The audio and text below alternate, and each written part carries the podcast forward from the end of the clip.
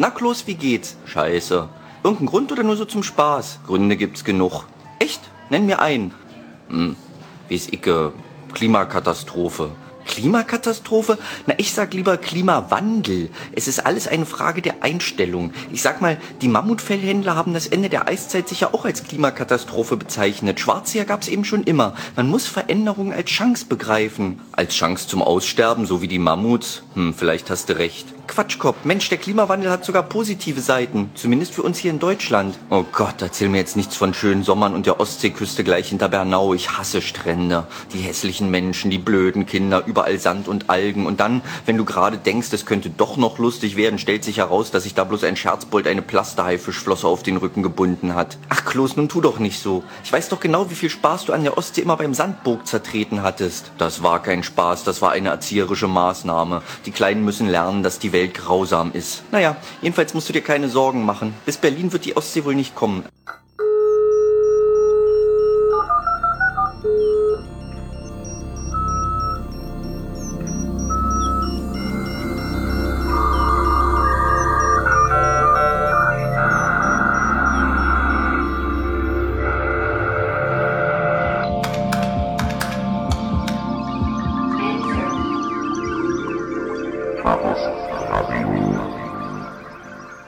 Hallo, hier ist Chaos Radio Express, Ausgabe Nummer 75. Mein Name ist Tim Pritlove und ich begrüße euch am 16. Februar 2008. Der Tag, äh, der mich nach Hamburg geführt hat. Das schöne Hamburg. Äh, ich bin mal gerade wieder dabei, eine kleine Podcast-Reise zu übernehmen. Diesmal nicht ganz so lang und ausufernd wie neulich, aber immerhin äh, soll mich das hier durch zwei oder drei Sendungen führen. Ähm, jetzt bin ich gerade äh, eingekehrt hier in einem gemütlichen, schicken, relativ neuen Haus und äh, begrüße an meiner Seite den Ron. Hallo Ron. Hallo, hallo. Jetzt musst du Hallo sagen, genau. Das hast du gut gemacht, Ron. Ähm, Ron, du bist ja nun auch schon seit Ewigkeiten beim CCC mit dabei. Das muss am Anfang mal gesagt werden. Seit wann eigentlich? Wann bist du zum Chaos gestoßen? Oh, das ist lange her. Ich habe zwischendurch mal versucht, eine eine Jahreszahl, wie viele Kongresse ich eigentlich schon gemacht habe und wie viele Kongresse, auf wie vielen Kongressen ich schon was erzählt habe. Und? Ich weiß nicht, über 15. Über 15, aber wir haben doch schon, wie viel haben wir jetzt zusammen? 24. Ja. Ich weiß nicht, auf den, oder auf was? den ersten Paar war ich nicht da. Ah. So, und dann Eidelstädter Bürgerhaus, natürlich. Aha. Und äh, alles mitgenommen dann. Und was hat dich eigentlich zum Club geführt? Oh, oh, das äh, wie so viele Leute nicht. Ich hatte irgendwie ein interessantes technisches Problem und dachte, ich muss mal mit Leuten sprechen, die besser sind als ich. Und dann schlägst du im Club auf und stellst fest, es ist keiner besser als du. Es sind nur alle andere genauso gut bei anderen Dingen. das heißt, für dein eigentliches Problem hast du keine Antwort gefunden. Ich, ich glaube damals nicht wirklich, aber das macht ja nichts, weil das, äh, ne, du triffst so viele Leute und triffst, äh, stellst fest, wie viele andere lustige Probleme es gibt, zu, auch, zu denen es auch noch keine Antworten gibt. Mhm. Ja, und äh, andere Probleme zu gehen es Antworten gibt und äh, wie man sich da gegenseitig befruchten kann.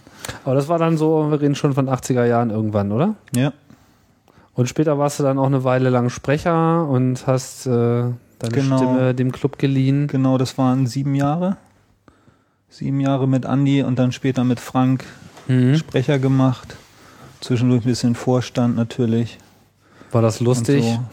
Ja, ach natürlich war das lustig. Ähm, Wir haben ja, wir haben ja da zwischendurch äh, spannende Themen gehabt, wo wir, wo wir auch richtig was reißen konnten. Also äh, die, die, die, als es losging mit den 090ern Hm. und äh, den Missbrauchsszenarien dort und so weiter, die Diskussionen, die es dort gab, ähm, das ging ja, wurde ja auch im Fernsehen diskutiert, ähm, Gesprächsrunden und so weiter. Und da waren wir, glaube ich, die einzigen, die so ein bisschen Druck gemacht haben ähm, gegenüber der Post damals vielleicht noch oder Mhm. schon gerade eben noch, gerade eben erst 90er, Telekom ja, oder das so war dann schon, war schon Telekom, das war so Anfang der 90er, Ja, aber 91, so 92. gerade eben erst und Mhm. äh, dass man sich mal hinstellt und sagt, da gibt's also diverse Möglichkeiten, wie auch äh, eine hohe Telefonrechnung zustande kommen kann, ohne dass jemand tatsächlich eine 0190er Nummer gewählt hat. Mhm.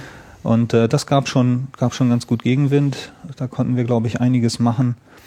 Ähm, konnten die Presse gut unterstützen in der Darstellung, was, was alles äh, schiefgehen kann und so.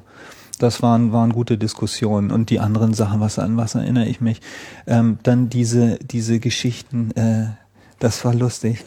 Ähm, mit, mit, dem, mit den Atomtests in Frankreich. Frankreich hat dann ja irgendwann wieder angefangen, Oh, Atomtests ja. zu machen. Und dann war die Frage, was ist die, die angemessene Form der digitalen ähm, Demonstration?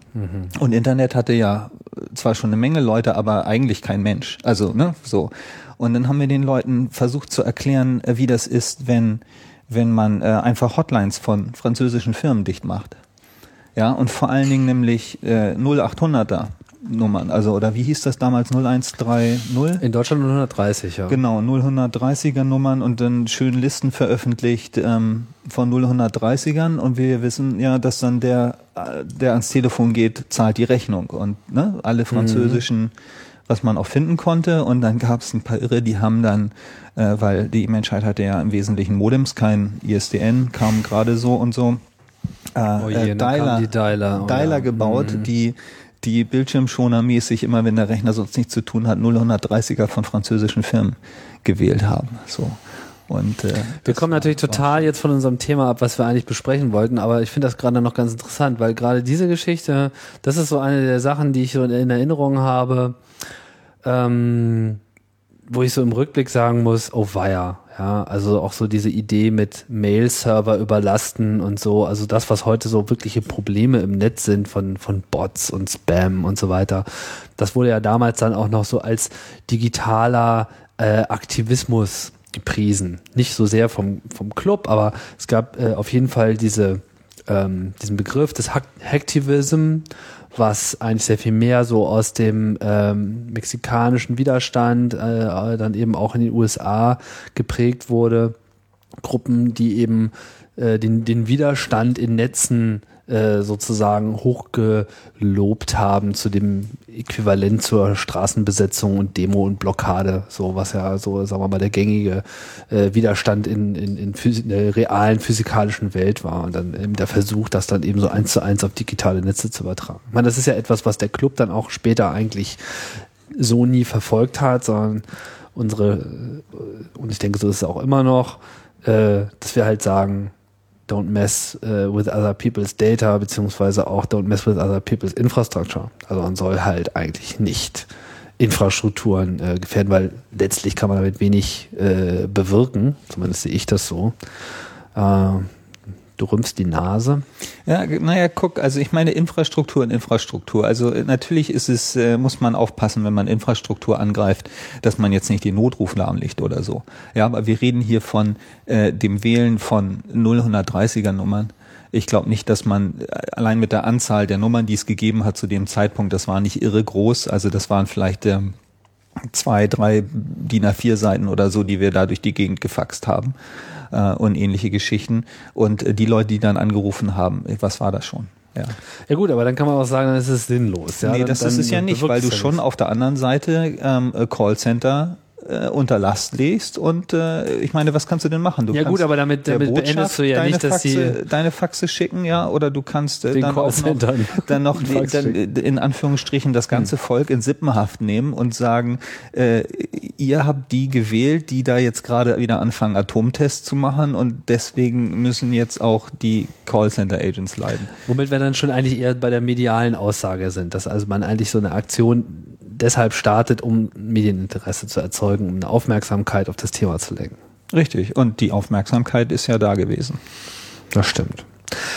Ja, jetzt äh, machst du das nicht mehr, jetzt bist du kein Sprecher mehr. Wir haben äh, viele andere, die dem nachgefolgt sind, aber du hast ja äh, immer noch so eine kleine Traditionsveranstaltung äh, auf dem Kongress, die ich immer verpasse, weil Das ist ja erschütternd. naja, weil es die letzte Veranstaltung ist vor der Abschlussveranstaltung und, zu da dem Zeitpunkt an deinem eigenen Vortrag. Genau, und da Ja, sitze ich ja. dann immer und muss äh, alles zusammentragen, was so auf dem Kongress sich so ereignet hat und was in letzter Minute noch so an Zahlen und Anekdoten äh, gemacht wird. Und das andere, was mich davon abhält, danach, wenn ich dann doch meinen Vortrag vor, vorhabe, ist, dass diese Veranstaltung immer maßlos überfüllt ist und man überhaupt gar nicht mehr reinkommt in den Raum. Wie lange macht ihr das jetzt schon, die Security Nightmares, eure Voraussagen? Wir haben angefangen in dem, äh, zu dem Kongress, der das letzte Mal lief im Haus am Köllischen Park. Wann, wann war der letzte Kongress im Haus am Köllischen Park? Das war der 19C3 und der war im Jahre 2002, Ende 2002. Da war das erste Mal? Das war das erste Mal. Ah, okay. Na, hat das ja schon ganz gut äh, Tradition jetzt gewonnen. Dann sind es Ja. äh, fünfmal. Ja. Äh, die Presse hat schon im zweiten Jahr von der traditionellen Veranstaltung gesprochen. So ist das. Und, und äh, aber das ist auch das ist auch etwas, was äh, sehr viel Spaß macht, weil man weil man eben äh, einmal den Ernst der Lage mit mit äh, einer gehörigen Portion von Schadenfreude und äh, also Schadenvorfreude, was ja noch viel besser ist. Wir wussten es schon vorher. äh, Genau, und, und solchen Sachen verbinden kann. Und äh, es gibt Jahre, da sind wir besser drauf und es gibt Jahre, da sind wir nicht ganz so gut drauf. Und das gilt, gilt glaube ich, auch fürs Publikum. Ein, ein Jahr, das war unglaublich, da hatte noch irgendjemand eine so eine Hupe mitgebracht vom, vom, wie vom Fußballspiel. Ach so, Honk. ja, genau. Honk. Und da ging richtig die Post ab. Aber ähm, letztes Jahr war auch wieder richtig gut, ähm, dass das Publikum auch gut mitgegangen. Aber noch keine Fahnen. Nee, Fahnen habe ich noch keine gesehen, ja, das fehlt. Ja, ihr müsst eigentlich, ihr müsst das Kongressgebäude in eine Westkurve äh, verwandeln. We're getting there. Na gut, das war jetzt ein ausuferndes Intro, um eigentlich auf ein Thema zu kommen, oh weia, was nun wirklich mit dem allen überhaupt nichts zu tun hat, aber vielleicht dann doch ein bisschen, weil ähm, ich meine, wir sind nun beide seit Ewigkeiten im Club. Und warum ist man im Club? Man ist im Club, weil man einfach so eine Affinität hat für ähm, Technik und Technologie im, im Allgemeinen. Und wann auch immer man dann selber mal in die Situation kommt, wo man sich so mit einem größeren Projekt, äh, wo es um Technik geht, sei es im Business, sei es im privaten Bereich, äh, konfrontiert sieht, dann tendiert man dazu, das kennst du sicherlich, die Sache dann auch sehr umfassend in Angriff zu Ja, nehmen. man will das dann alles wissen, nicht? Und wenn man es, bevor man es nicht verstanden hat, hört man nicht auf. Mhm. So. Und bevor man nicht einen kleinen Vortrag drüber halten kann oder ein, zwei Tage darüber sprechen kann am Stück, Hat man noch hört nicht auf. genau. Ja, genau.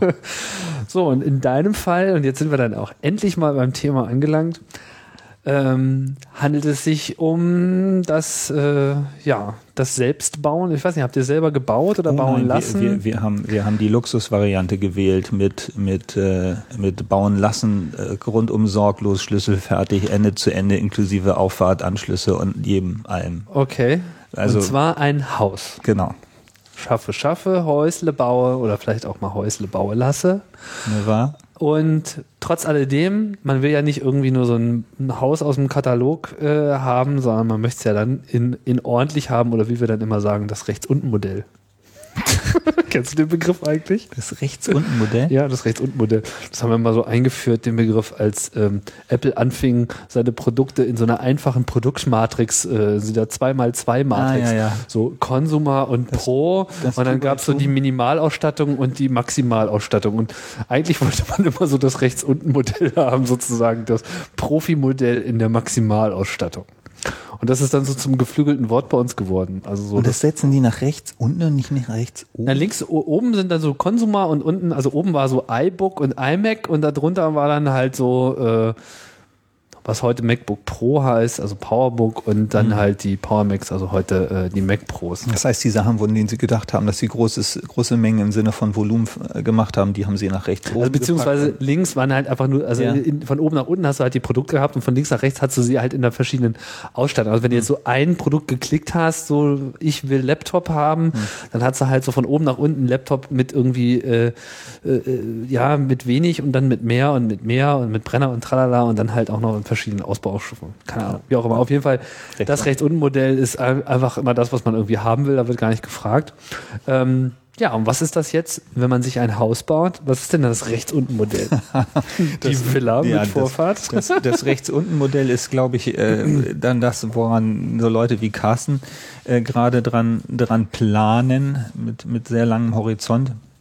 Ähm, wenn man einfach davor steht, das zu bauen, dann guckt man sich natürlich an, was man, was man äh, zahlen kann und dann schaut man, was geht. Und äh, die Spanne ist enorm. Du kannst äh, du kannst so beliebig viel Geld ausgeben für Dinge rund um den Hausbau. Da kannst du allein im Bad kannst du äh, Zehntausende versenken. Dasselbe gilt für die Küche, dasselbe gilt für Wohnzimmer, Bodenbelege und alles Mögliche. Dass man sich schon sehr äh, genau überlegen muss, was man, was man denn eigentlich haben will und wo man seine Schwerpunkte setzt. Und ähm, natürlich ist es da immer sinnvoll zu sagen, was sind die Dinge, die ich später sowieso nie mehr ändern kann. und dort dann Schwerpunkte zu setzen, weil äh, man bei den anderen Dingen vielleicht nochmal nachlegen kann. So, also natürlich gibt es eine Menge Leute, die sagen, ich gebe jetzt erstmal wenig für die Küche aus und dann mache ich in fünf Jahren was Neues, was sie dann natürlich doch nie tun. Ne? Never underestimate the lifetime of a quick fix oder so ähnlich. Ja, ja, ist ja in der realen Welt nicht anders als in Software. Genau, ja, ist es ja wirklich nicht. Und ähm, da sind wir schon wieder bei einem interessanten Punkt, nämlich dem, der, der Vergleichbarkeit zwischen Häusern und Software. Also da kann man eigentlich fast ein Buch drüber schreiben. Ach. Ja, weil die Leute denken immer, ich kaufe ein Haus oder so, oder ich lasse mir eins bauen oder so. Und dann wird ja auch irgendwie simuliert, dass das ein Produkt wäre, ein Haus. Weil es gibt ja Kataloge, in denen du blättern kannst Ja. mit Grundrissen. Und dann kannst du sagen, ich hätte gern das hier. Und dann ne, kannst du vielleicht noch ein bisschen rumklicken und sagen, und dann mit dem Feature und mit dem Feature und mit dem Feature. Und ähm, was, was es, es wird simuliert, es wäre ein Produkt, wie ein Auto ein Produkt ist. Vielleicht. Ja. Und äh, werden auch mal viel gern Vergleiche gezogen. Und das ist aber alles totaler Bullshit, weil ein Haus ja eigentlich immer, und selbst Fertighäuser ist das so, ähm, gebaut werden als Projekt von Leuten. So, und das ist dann schon wieder so ähnlich wie mit, ich habe da meinen Softwarearchitekten und dann habe ich da meinen äh, Subject Matter Expert für ähm, die Wände hochziehen und der hat dann aber auch genau keine Ahnung von Putz, ja, der hinterher auf die Wände kommt. Und der mit dem Putz, der macht dann noch den Estrich, aber der hat halt natürlich keine Ahnung von der Elektrik. Ja, und der Elektriker hat wieder keine Ahnung von den Rohren fürs äh, Abwasser und Wasser und so weiter. Und Das Bauherrentum ist mit einigen Strafen versehen. Also ich habe mich mit so einigen Bauherren in den letzten Jahren mal unterhalten und jetzt, wo du das sagst, also die Geschichten, die man da hört, gerade durch diese Verpeilung von irgendwie unterschiedlichen Bauteilnehmern, die so eigentlich von dem anderen immer nichts verstehen. auch keine Rücksicht nehmen, im Auch- Zweifelsfall. Genau, so. Ja. Also ich erinnere mich da an eine geile Geschichte von einem Gebäude, ich sage jetzt mal nicht welchem, aber äh, es gab dann so im Keller, gab es so einen Raum. Und den hat er mir dann irgendwie gezeigt, sozusagen als Endergebnis, ne, um mir mal zu zeigen, was so Verpeilung auf dem Bau real äh, bewirken kann.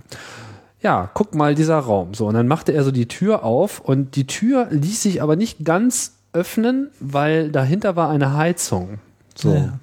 Ähm, was ganz interessant war, weil ähm, an der Wand gab es auch einen Magnetanschlag, wo diese Tür theoretisch äh, anschlagen sollte, aber die Tür war gar nicht in der Lage, diese, diesen Anschlag jemals zu erreichen, weil halt die Heizung hinter der Tür angebaut war. Rein. Toll, ne? Ja. Denkt man sich, scheiß Planung. Aber das Lustige ist, diese Heizung hätte da niemals sein sollen, weil es handelte sich um einen Kühlraum. Oh nein. genau. Und ähm, solche Sachen gab es da irgendwie zuhauf. Ne? Also wenn man nicht irgendwie schwer aufpasst, ähm, kann einem da ganz schön was verkackt werden. Aber dein Fokus war ja jetzt bei dem Haus ein, tja, Energiesparhaus, Niedrigenergiehaus, wie auch immer man das nennen soll. Also ein Haus, was mit möglichst wenig Energiekosten auskommt, äh, zu bauen. Mit weniger.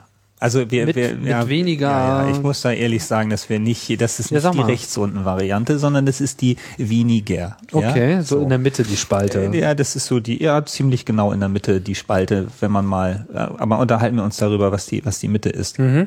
Erstmal ist es ja so, dass ähm, dieser Begriff äh, Niedrigenergiehaus oder Energiesparhaus äh, kriege ich schon immer Ausschlag, wenn ich das höre. Warum? Na, weil ich immer das Gefühl habe, jeder, der diesen Begriff verwendet, will jemand anders übers Ohr hauen. Ja, die Leute sagen immer, wir verkaufen, wir bauen ihnen ein Energiesparhaus, wir bauen ihnen ein Niedrigenergiehaus. Und wenn du dich ein bisschen damit beschäftigt hast, weißt du, dass das nicht definiert ist. Der Begriff ist nicht definiert. Ein Energiesparhaus ist alles oder nichts. Es gibt Leute, die bauen dir ein Niedrigenergiehaus und sie bauen es einfach nach gesetzlicher Vorgabe. Ja, weil Häuser ähm, gerade und frecherweise auf eine Art, frecherweise äh, äh, Häuser zum Wohnen, zum drin Wohnen, sind ähm, klar äh, geregelt, was die maximal verbrauchen dürfen an Primärenergie. Das Ah, wird in der, grundsätzlich. In der, grundsätzlich. Seit wann? Äh, Schon immer? Nee, nicht, nicht schon immer. Ähm, ich glaube, das erste Mal hat man angefangen Ende der 70er, nach dem ersten Ölschock, Ah, das Ganze zu Ölkrise. regeln. Mhm. Und dann kam irgendwann die Wärmeschutzverordnung, ich glaube 95 oder vielleicht auch schon 90 und 95. Und dann ähm, 2000, um, um das Jahr 2000 herum kam die sogenannte Energieeinsparverordnung. Mhm, dann schon von Rot-Grün Seit 98 waren Kann die ja sein. dabei. Ja, ja, okay. Ähm, Energieeinsparverordnung, ähm, ENEV, und die hat dann, äh, die definiert zwei Ebenen. Nämlich einmal die, äh, die Qualität der Hülle des Hauses, ja, also deiner Wände, Fenster, Dach und so weiter, also die Hülle, die dein, dein, dein Wohnraum umschließt. Und ähm, die maximale Primärenergie, die du durchsetzen darfst, um dein Haus warm zu machen. So, und äh, äh, diese, guck, 95 wurde das, das oder äh, die, die Wärmeschutzverordnung 95, ich glaube, in, um diese Zeit muss dieser Begriff Niedrigenergiehaus oder so eingeführt worden sein. Das war einfach das, was man dann gebaut hat, ein Niedrigenergiehaus nach Wärmeschutzverordnung 95. Musste man ja. So. Und, äh, und dann die, die, äh, die Energieeinsparverordnung hat die Latte nochmal höher gesetzt. Das heißt, wenn du den Standard von, von Beziehungsweise 95 niedriger. also je nachdem, ob man ja, oben drüber oder eine Latte drunter- setzt man, glaube ich, immer höher, heißt Na, das. beim oder? Lambada-Tanz muss man ja immer weiter, sich weiter biegen, ne? Das sind, da werden dann nicht Türen runtergesetzt, oder keine Ahnung. ähm, äh, und so, so ist sozusagen das, das, was man 95, wenn man gesagt hat, 95 ist der, die Wärmeschutzverordnung definiert den Standard. Wenn dann etwas besser ist, könnte man es natürlich Niedrigenergiehaus nennen oder niedriger Energiehaus. Hm? Ja, aber das, was 95 etwas Besseres war als das, was vorgeschrieben war, wurde 2000 oder 2002, wann die ENEV ähm, das erste Mal rauskam, zum Standard. So, und dann haben sie 2004 nochmal hochgedreht und jetzt äh, dieses Jahr, 2007, haben sie nochmal wieder ein bisschen an der Schraube gedreht. An welcher Schraube wird da gedreht? Also wodurch wird, äh, also wie wird das bemessen? Äh, Was ist jetzt die Größe, die an der Stelle äh, da herangezogen wird? Also geht es jetzt um Kilowatt oder um irgendwie Wärmeabstrahlung oder wa- was? was? Das sind genau diese beiden Parameter. Einmal die Qualität der, der, der Hülle, die wird über den sogenannten Transmissionswiderstand ähm, definiert. also, was effektiv an Wärme das Haus verlässt? Genau, den, den, den Verlust oder anders gesagt ist halt ein Widerstand, der definiert wird, ähm, das, was äh, dem Wärmeverlust entgegengesetzt wird. Okay? So, also das sind dann Also was an Isolierung letztlich Genau. ins Haus eingebracht wird. Genau, die, die, die Qualität der Isolierung, der Dämmung ähm, wird, wird definiert über einen sogenannten U-Wert. Ähm, und äh, da gibt es unterschiedliche Geschichten. Also ich mache mal, was mache ich mal für ein Beispiel? Ähm, ein Fenster heutzutage hat einen, typischerweise äh, einen Wert von 1,3, ist glaube ich typisch mit Rahmen. Ähm, während während eine Wand äh, einen, einen Wert hat von äh, 0,3, so möglich, alles kein Problem. Ne, nur um das mal ins Verhältnis zu setzen. 0,3, was ist jetzt die Einheit da? Also, Also, was ist das, das ist irgendwie, keine Ahnung, Kelvin mal Pi mal Daumen. Team Pi mal Daumen über die Zeit äh, bei Okay, also eine Wand macht dichter als irgendwie eine Tür. ja, eine Wand dämmt mehr als ein Fenster. Okay. Ist klar, weil ähm, Kommt aufs Fenster an, würde ich sagen. Kommt aufs Fenster an, aber selbst ein, selbst ein gutes Fenster, ähm, selbst wenn du ein richtig gutes Fenster holst, dann ähm, bist du nachher mit einem U-Wert von, ich glaube, 0, irgendwas. Aber eben noch um ziemlich dicht an der 1 dran und eine Wand kann locker 0,5 schaffen. Also ist einfach viel, viel besser. Ähm, das ist das eine. Ähm, das wird äh, häufig das steht, das steht fast nie im Vordergrund, interessanterweise, so in der Diskussion, sondern in der Diskussion ähm, steht immer im Vordergrund ähm, der Verbrauch über die Primärenergie gemessen. Und da ist es immer so dieses, ähm, kennst wahrscheinlich den Begriff 7 Liter Haus oder 3 Liter Haus? 3 ich kenne Liter das nur in Haus. Bezug aufs Auto. Drei Liter Auto. Gut, ja klar, die Leute kennen das 3 Liter Auto. Ähm, ein, ein, ein sehr populärer Begriff ist der des 3 Liter Hauses. Ja, weil die Leute dann sagen, okay, das ist ein Haus, das braucht drei Liter pro Quadratmeter pro Jahr zum Heizen. Drei Liter Öl. Okay. So, muss Nicht rein- viel, oder? Äh, ja, Naja, Kommt hängt drauf auf die an- Quadratmeter ja, an. Ne? kommt drauf Ja. an, wie ich dich verarschen will, nicht? Also Okay. ich kann hinstellen und sagen, äh, drei Liter Öl sind 30 Kilowatt. Ne, weil, also Kilowattstunden, Entschuldigung, 30 Kilowattstunden ähm, äh, pro Jahr. Ähm, und äh, wenn ich sage, das ist die Primärenergie, die ich reinstecke, ist ja immer die Frage, wie viel kommt nachher an? Und da kann ich anfangen, Leute zu verarschen, indem ich sage, das ist ein 3-Liter-Haus. Ähm, was meine ich mit den drei Litern? Meine ich die drei Liter, die ich vorne reinstecke? Mhm. Ja, weil eine, eine Öl, also gerade eine Ölheizung arbeitet nicht mit einem Wirkungsgrad von eins, ja, oder sondern 100 Prozent. ja oder 100 Prozent. Also die arbeitet mit einem Wirkungsgrad von, keine Ahnung, 60 Mhm. oder übers Jahr gesehen, wenn du Glück hast. Äh, Und da ist noch gar nicht der Strom drin, den sie verbraucht. Ähm, wenn ich drei Liter vorne reinstecke, kommen nicht für drei Liter Wärme in deinem Haus an. Ja, und dann ist natürlich wieder die Frage, wenn die Wärme erstmal in dem Haus drin ist, wie kommt sie, wie diffundiert sie wieder raus, wie dicht ist dein Haus, äh, hast du eine Lüftungsanlage, hast du keine und ähnliche Geschichten. Oder ich kann losgehen und sagen, ich äh, sage, die, mit den drei Litern meine ich eigentlich die Energie, die im Haus benötigt wird, um es warm zu machen. Ja, also da wird viel geschummelt. Wenn, Okay. wenn, man, wenn man sich mit, mit Leuten unterhält. Aber, aber die Energieeinsparverordnung, die ähm, äh, sorgt dafür, dass man da eigentlich nicht schummeln kann, sondern die definiert ganz klar Maximalgrenzen für den Primär, Primärenergieverbrauch. Und eine Primärenergie wäre zum Beispiel Öl ja, oder Gas.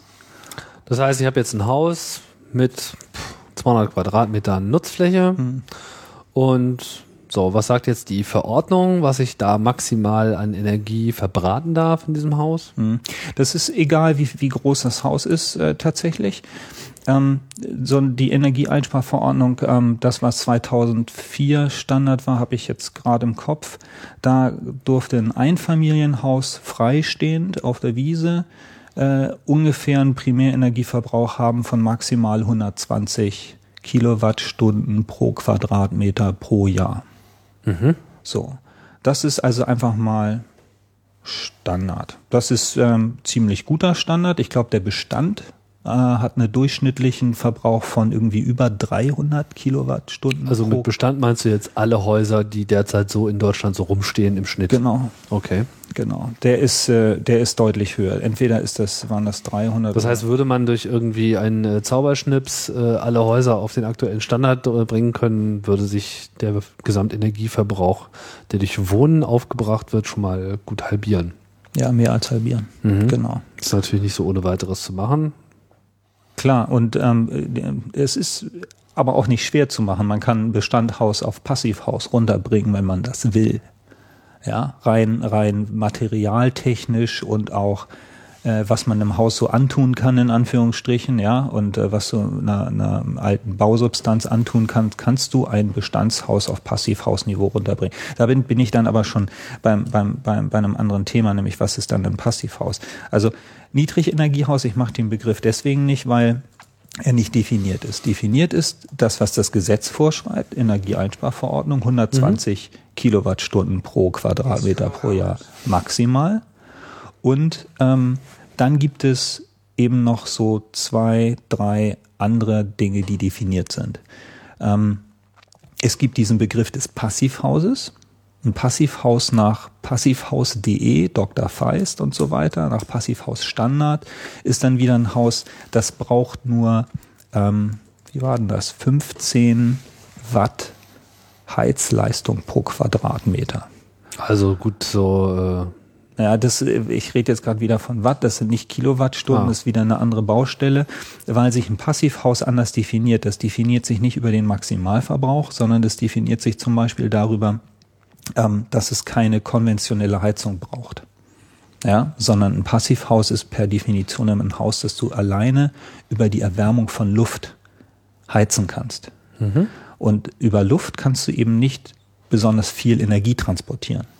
Ja, weil Luft, ne, eigentlich das, was in der Luft Energie transportiert, ist das Wasser, das da drin ist.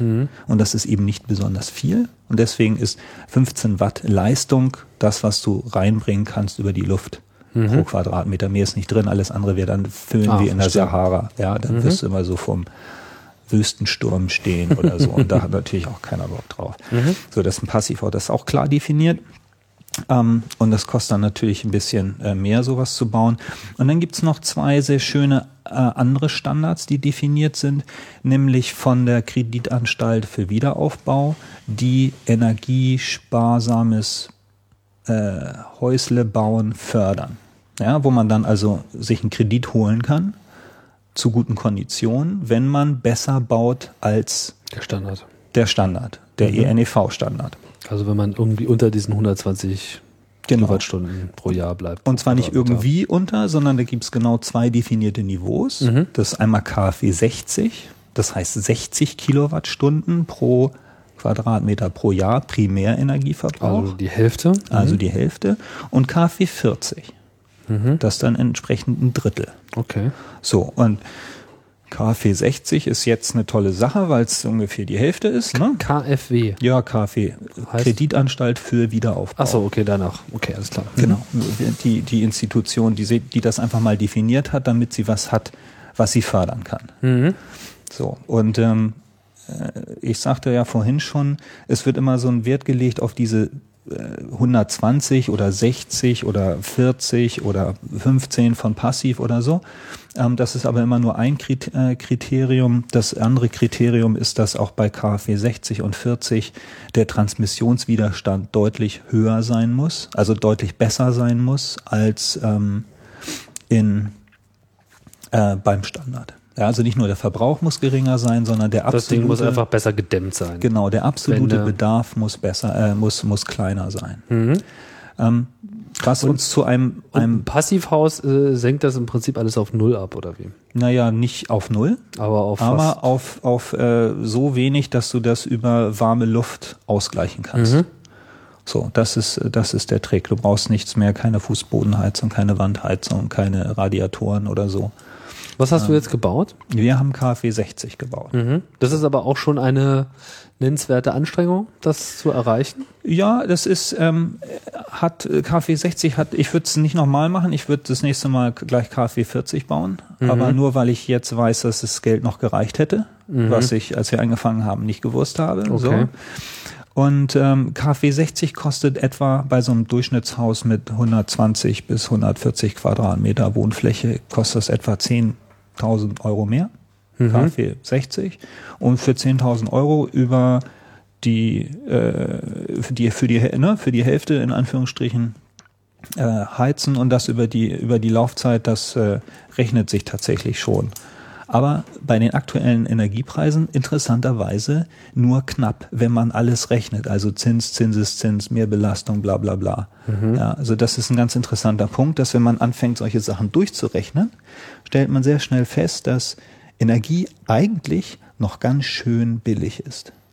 Ja, Ölpreis 100, Pro, 100 Euro, äh, 100 Dollar und was alle, ne, die Welt riecht sich auf und wenn du dann mal anfängst, versuchst durchzurechnen, wie viel mehr Geld kann ich eigentlich ausgeben und dann rechnet sich auch unter Berücksichtigung ganz ehrlich von allem, dann ist es im Moment nicht so viel.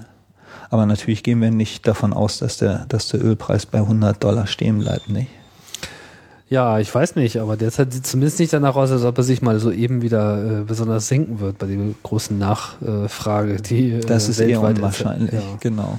Mit anderen Worten, man kann auch damit rechnen, dass die Energiepreise hochgehen und das wird natürlich dann auch auf diese Berechnung äh, großen Einfluss haben. Das heißt, niedrig, nein, jetzt habe ich schon fast wieder das böse Wort gesagt, also Energiesparhäuser, Häuser mit weniger Energieverbrauch ähm, werden sich mehr rechnen künftig. Genau. Das Interessante ist, äh, sagte ich das schon, äh, dass was eigentlich auf eine Art gemein ist, ist, dass Bürohäuser gar nicht so hohe an, an, an, an die werden nicht so hohe Anforderungen gestellt.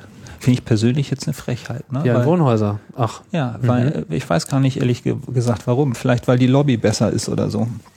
Ja, den, den ganzen kleinen Häuslebauer, den kann man das aufdrücken. Und, und äh, die großen Bürohäuser, äh, die müssen das alle nicht. Die dürfen die sind ja alle, nur tagsüber da. Ja, ja, naja. Die sind natürlich auch durchgeheizt, damit man morgens nicht ins kalte Büro kommt. Ja, außerdem müssen ja die Sklaven auch noch nachts durchrackern. Also ist, ja, wie auch immer. Also gut, das ist halt KfW 60 und ähm, äh, das muss man jetzt halt zu einem Teil erreichen, indem man die Dämmung besser macht als beim Standard und den anderen Teil erreicht man über die Haustechnik. Das heißt, die Art und Weise, wie man das Haus tatsächlich warm macht. Mhm.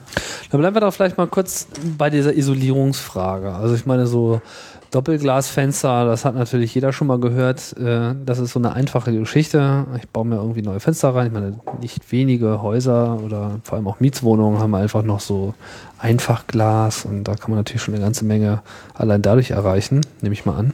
Äh, durchgerechnet habe ich es jetzt nicht, aber es ist definitiv äh, wärmer, wenn man Doppelglasverglasung äh, hat. Ähm, aber was kann man denn jetzt vor allem bei so einem Bestandshaus machen? Also wird das eigentlich auch gefördert, wenn ich jetzt mein, ich schon ein Haus habe und ich möchte das ganz gerne auf KfW, was auch immer, ja. 60, 40 äh, ja. umwandeln, ja. im gleichen Maße wie beim Neubau oder so, ist das sogar noch toller?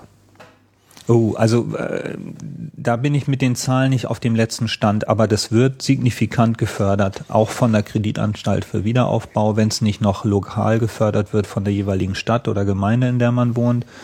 Ähm, die, die fördern das, das und im Sinne von äh, günstige Kredite.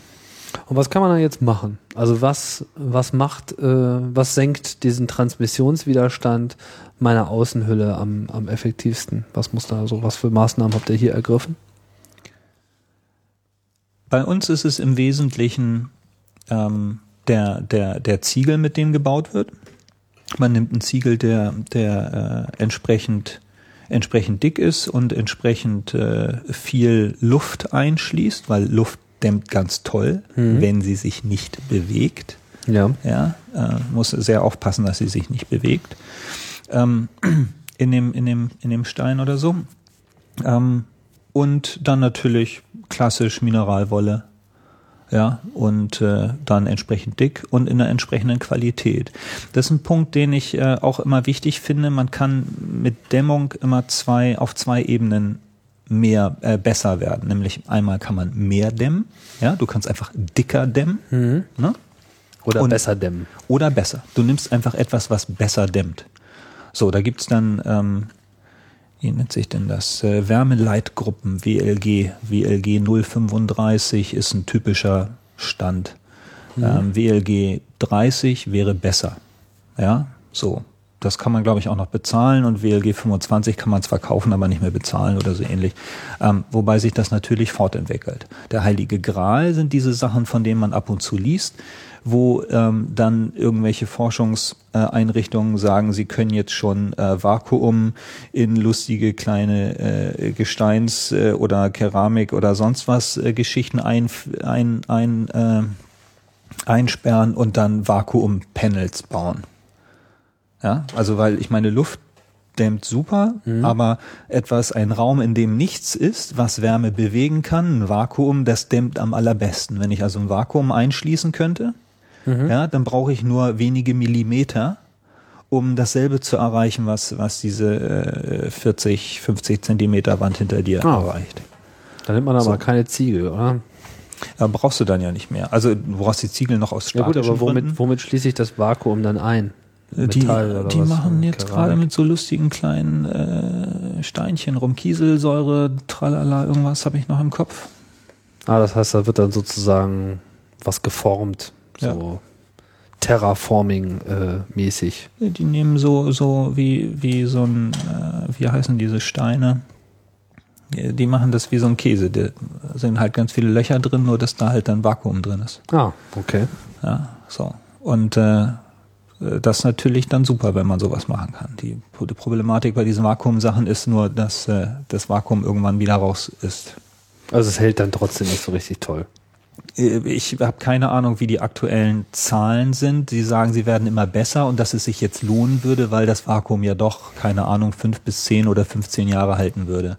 Vielleicht muss man ja dann äh, alle fünf Jahre einfach seine Häuser äh, wieder einreißen und äh, neues Vakuum installieren oder mit dem Staubsauger mal rangehen. ja, also ich, ich persönlich, ich hoffe ja, dass man, dass man in, in ein paar Jahren, also fünf bis zehn Jahren, so eine kleine Nanoroboter kaufen kann Mhm. Ähm, weißt du, die, die nehme ich einfach, kaufe mir eine Tüte von diesen Nanorobotern, äh, kipp sie hier in die Lüftungsschlitze äh, äh, von meinem, von meinem Außenklinker, ja, und programmiere sie dann dazu, dass sie meine Mineralwolle umbauen in Vakuumpanels. Oh.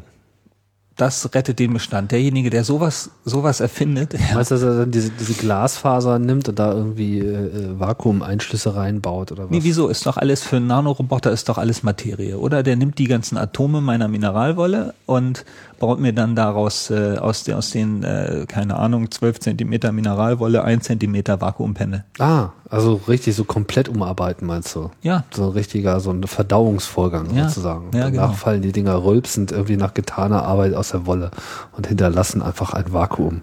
Genau, Wow. genau. Ja, toll. Das ist doch das, was wir haben wollen. Das ist das, was wir haben wollen. Aber soweit ist die Technik noch nicht. Also muss man irgendwie ordentlich isolieren. Sprich, du hast einen tollen Ziegel. Äh, muss man sie sich dann selber aussuchen irgendwie? Ah, du musst, du musst, du musst äh, den, den durch den totalen äh, Durchblicksstrudel gehen, um den Ziegel auszuwählen.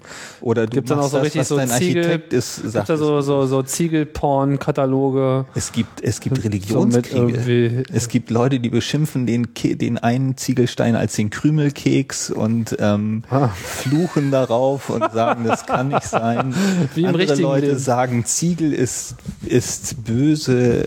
Andere sagen, nur Ziegel kann man überhaupt nehmen und Mineralwölle ist böse und Oh. es ist irre. Okay. Es ist irre, die Betriebssystemkriege sind nichts dagegen. Das will einiges heißen. Okay, und was ist da so jetzt äh, das angesagte OS im Ziegelbereich? Also was, hat- wofür hast du dich dann entschieden? Kannst du da irgendwie konkreter werden? Oder Also ich, also ist es jetzt eine, eine, eine Ziegel, ist es ein Ziegelprodukt oder ist es eine Ziegelart, für mit die man sich entscheidet? Also gibt es irgendwie von jeder Nee, nee, Art, das- die man haben ja. kann, viele Hersteller oder gibt es jetzt wirklich so einzelne Hersteller, die jetzt so den totalen mega super Dämmziegel bauen und die sind dann irgendwie die äh, Also es gibt schon ein paar äh, Sachen, die sind, äh, wenn man das, keine Ahnung, äh, dann muss man halt sagen, äh, wenn man das versucht, ohne die Religionsbrille zu betragen, ziemlich high-end. Mhm. Ähm, äh, das haben wir jetzt hier noch nicht gemacht, aber ähm, es gibt da so Ziegel wie den T9. Ja, das ist äh, letztendlich ein gewöhnlicher Porotonziegel, nur dass äh, da, wo bei einem normalen Porotonziegel äh, einfach nur äh, kleine Luftschächte sind, dort ist halt so Vulkangebrösel drin. Und das schließt halt Luft sehr effektiv ein, sorgt dafür, dass sich die Luft nicht bewegt und äh, sorgt dadurch dafür, dass es da ganz tolle Dämmwerte äh, äh, erreicht werden. Vulkanbrösel. Ja, Vulkangesteins, tralala. Das heißt, da wird dann noch der Vesuv abgetragen, um äh, Nee, das wird ja alles künstlich hergestellt. Wie künstliche Vulkane. Nein, du weißt schon, dieses, dieses äh, lustige, kleine, bröselige, lufteinschlüssige, nee, so ähnlich So wie Lava-esk. Stein, Ah, ja. tralala. Okay.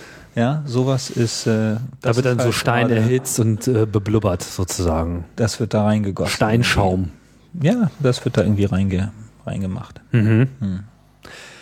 Das ist irgendwie, ich weiß ich habe irgendwie mal, ich glaube, ich habe einen Freund, dessen Vater hat eine Ziegelei. Und als er mir das erste Mal erzählt hat, dachte ich mir so, oh, Ziegelei, da kam mir das so vor wie so, so ein Beruf wie Köhler. Ja, ne? so wie Äh, gewöhnlich und wie. Ja, und auch so oldschool, irgendwie Ja, so, Gott, wie lange kann man denn bitte vielleicht. noch mit einer Ziegelei in dieser Genau. modernen Zeit Ja. überleben?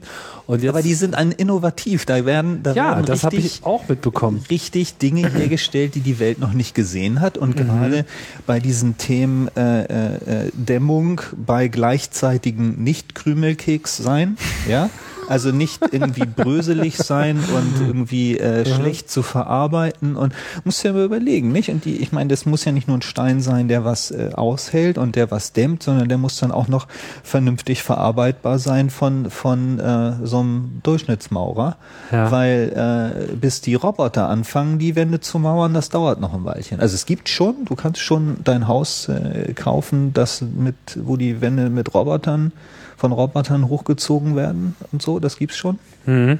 Gibt's sogar, ich habe mal ein Video gesehen im, im Interweb, ähm, wo äh, gezeigt wurde, wie sie die von Robotern gemauerten Wände vom Laster laden und dann nur noch das Haus zusammenstecken. Im Zeitraffer sehr abgefahren.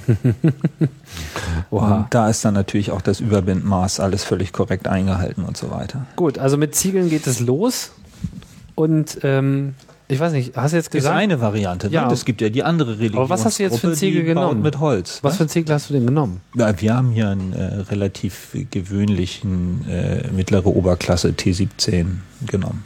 T17 heißt das. Ja. Und, aber es gibt dann auch so rechts unten Modell T9, T9. genau. Ah, Mit V-Plus-System und so weiter. Schieß mich tot. Das war wieder erstaunlich, wie auch wirklich so äh, offensichtlich gewöhnliche Dinge äh, dann doch irgendwie eine, eine technische Tiefe immer wieder aufbringen können. Das ist äh, unglaublich. Ja, so, das heißt, man wählt den richtigen Ziegel aus, trotz alledem muss auf die Mauer dann auch noch was drauf. Oder? Nicht. Es ist einfach nur Ziegel. Naja, also du- du hast ja noch machst- gesagt, du Material, du hast noch Wolle, Mineralwolle irgendwie. Ja, das ist, weil wir, weil wir hier zweischalig bauen gerne im Norden, ne? Also so mit, mit äh, Verblendstein draußen, Klinkerwand und so. Und dann ist es eben sehr typisch, dass man in, in äh, also oder die Außenwand mit einem Ziegelmauer, dann dann auch Mineralwolle äh, draufklebt, in Anführungsstrichen, und dann noch ein, äh, ein Klinker davor setzt, um dann so eine hübsche Klinkerwand zu haben. Mhm. Und die Alternative ist äh, dazu natürlich zu sagen, ich mache einfach einen Ziegel und dann äh, klebe ich da ein Wärmedämmverbundsystem drauf und da mache ich dann Putz drauf. Dann habe ich eine Putzfassade. Ein Wärmedämmverbundsystem, was muss man sich darunter vorstellen? Styroporplatten. Ah. Poser. Nur mal ganz billig gesagt, Styroporplatten. Da ist natürlich was viel Besseres und Schöneres und hast du nicht gesehen. Aber letztendlich läuft es darauf hinaus, sieht ungefähr aus wie Styroporplatten. Die werden dann von außen draufgeklebt. Dann kommt noch eine Folie drauf vielleicht und dann kommt ähm, Putz drauf. Okay. Ziegel, Styropor, Folie oder auch nicht, Putz. Genau. Das ist eine Wand. Das ist eine Wand. Oder du machst Holzrahmenbau. Das heißt, Na, dann hast du halt einen Holzrahmen, also so Fachwerkhausmäßig, also Holz, Holzbalken, äh, quer, längs und so weiter. Und dazwischen kommt dann Dämmung, also richtig, äh, das ist im Wesentlichen dann äh, so Holzgitter. Und da wird dann Mineralwolle oder was man auch immer nimmt, Hanf oder ähnliche Geschichten. Ähm, gibt ja auch andere Werkstoffe. Äh, und äh, dann kommen OSB-Platten davor und dahinter. USB-Platten. U OSB. Was ist das? Die, eine OSB-Platte kennst du, das sind diese Pressplatten, Pappen, Presspappen, wie heißen die OSB? Äh, ich wusste das mal, ich habe das mal gegoogelt, was USB eigentlich heißt, als mich das interessiert hat, weil wir das hier, äh, unser, unser Ich kann es auch gleich nochmal googeln, aber ich habe hier gerade meinen. WLAN-Zugang irgendwie eingebüßt und ich weiß gar nicht warum. Aber vielleicht kannst du das ja nochmal hier kurz ähm, Das sind Spanplatten. in deiner Spanplatten, kannst du damit was anfangen? So Spanplatten. Press, Press äh, Spanplatten.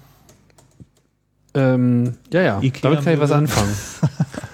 ja, ich wusste, äh, ich überlege Ist halt, ist halt nicht ich, ich, Vollholz im Sinne von geschnittene Platte. Ja, sondern halt so Schnipsel gepresst. Genau. Ja, ich kenne Genau. das irgendwie unter einem anderen Begriff, aber ich So. äh, kann jetzt gerade auch mit USB, äh, OBS, OBS nichts anfangen. Und äh, da Holz selber auch super dämmt und dann natürlich eine Wand, die im Prinzip aus Mineralwolle besteht, ähm, ganz hervorragend dämmt, ist das natürlich auch eine, eine super Art und Weise, sich ein, ein Haus hinzustellen, das dann äh, sehr gut gedämmt ist. Ja, also Holz, Holzrahmenbau, selbst selbst Vollholz, selbst äh, das gibt's auch. Also sich ein Haus zu bauen, wo die Wände wirklich wirklich äh, Vollholzbalken sind, äh, das dämmt auch nicht so schlecht. Mhm. Ist dann natürlich immer schwierig, mit mal eine Leitung reinschlitzen, um Kabel zu verlegen. Was macht man jetzt mit dem Rest der Hülle? Also was macht man mit den Fenstern? Ja, also ne, es gibt verschiedene Fensterdicken im Sinne von Fensterscheibe. Dann kannst du zweischeibig, äh, dreischeibig und ähnliches machen. Aber ihr habt nur zwei Scheiben. Ja, wir haben zwei Scheiben. Wir haben Standard 1,3. Also ein Bekannter von mir, der hat ja so ein ganz tolles Passivhaus. Hm. Ich glaube, das ist die richtige Bezeichnung. Und das fand ich ja schon schwer beeindruckend. Weil, und da kommen wir ja auch gleich nochmal drauf, da vor allem die Haustechnik äh, eine große Rolle spielt, aber das Ding ist natürlich dann vor allem ja so nahezu hundertprozentig dicht. Das heißt, da waren dann irgendwie drei Schichten Glas an äh, allen Fenstern und Türen. Und es war nicht wenig Glas, muss man dazu sagen, weil große, nach Süden ausgerichtete Fensterscheiben, wo dann einfach massiv die Sonne reinbrät, die dann natürlich auch schon mal so die Grundheizung äh, mitliefert. Denn, das ist das Besondere an diesem Passivhaus, wenn ich es richtig verstanden habe, alles, was sich irgendwie an Wärme innen entwickelt, also entweder durch die Sonneneinstrahlung oder auch dadurch, dass man mal äh, eben so einen kleinen Elektroheizer anschmeißt oder auch jedes andere technische Gerät, was natürlich in seinem Betrieb Wärme erzeugt. Diese Wärme verlässt dieses Haus de facto einfach nicht, sondern es bleibt einfach drin, denn es kann nicht raus durch die Wand, es kann nicht raus durch die Fenster, also in einem bestimmten Maße natürlich schon, aber so das Allermeiste bleibt immer erhalten. Und naja, dann möchte man sagen, na, was ist denn mit der frischen Luft? Und das fand ich dann so den eigentlichen Clou. Die Luft wird permanent erneuert. Also im Gegensatz zu jedem normalen Haus wo man immer das Problem hat, dass man irgendwann einfach keine Luft mehr kriegt, weil die Luft einfach total veratmet ist und man äh, dann mal ordentlich lüften muss. Sprich, man macht irgendwie Tür auf und so. Und da fliegt natürlich auch tonnenweise Wärme raus. Wenn man es halbwegs richtig macht, dann macht man das mal eben so im Schnelldurchlauf und dann gleich wieder zu. Dann hat man nicht so viel Wärme eingebüßt, aber doch so einen maximalen Gewinn an Frischluft. Nicht so in diesem Passivhaus, das ist einfach immer zu. Es sei denn, man muss mal raus. Na klar. aber normalerweise bleibt es halt zu. Und alles läuft über einen Wärmetauscher. Hm. Das heißt, die Luft, die das Haus verlässt, wird ihrer Wärme mehr oder weniger vollständig entzogen und frische Luft wird angesogen und erhält diese Wärme. Ich weiß nicht genau, sowas hast du hier auch, ne?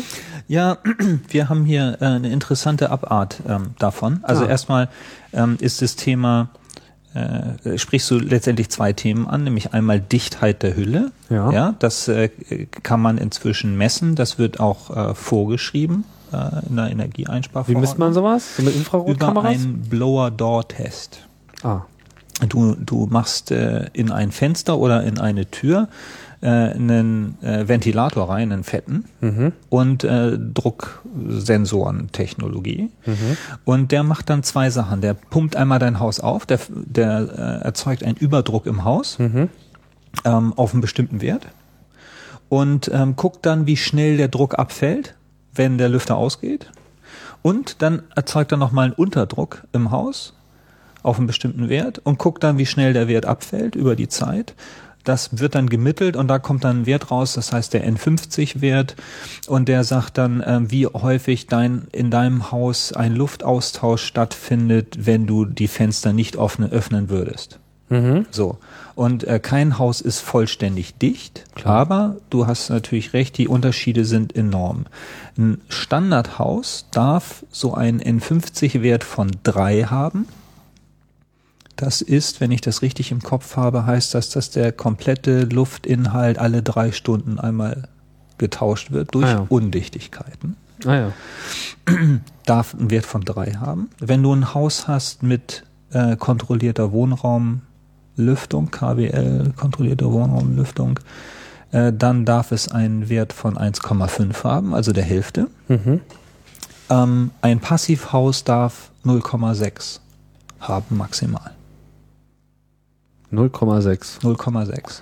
Also 0,6, was heißt das nochmal genau? Also äh, einen Luftwechsel nur alle drei Stunden oder so wäre das dann, ne? Ja, das müsste ich ja jetzt umrechnen, das schaffe ich nicht mehr um diese Uhrzeit. Aber ne, einfach die, die, der Unterschied von, von drei für ein Standardhaus, 1,5 ähm, für, für ein Haus mit ähm, berücksichtigter äh, Lüftungsanlage und 0,6 für, für was man in einem Passivhaus haben will. Mhm. Das ist übrigens gar keine Raketenwissenschaft. Ja, ähm, dieses Haus hier ähm, hat ähm, beim ersten Blower-Door-Test, den wir gemacht haben, ähm, 1,8 erreicht ja, also fast diesen 1,5 Wert, mhm. ist damit durchgefallen.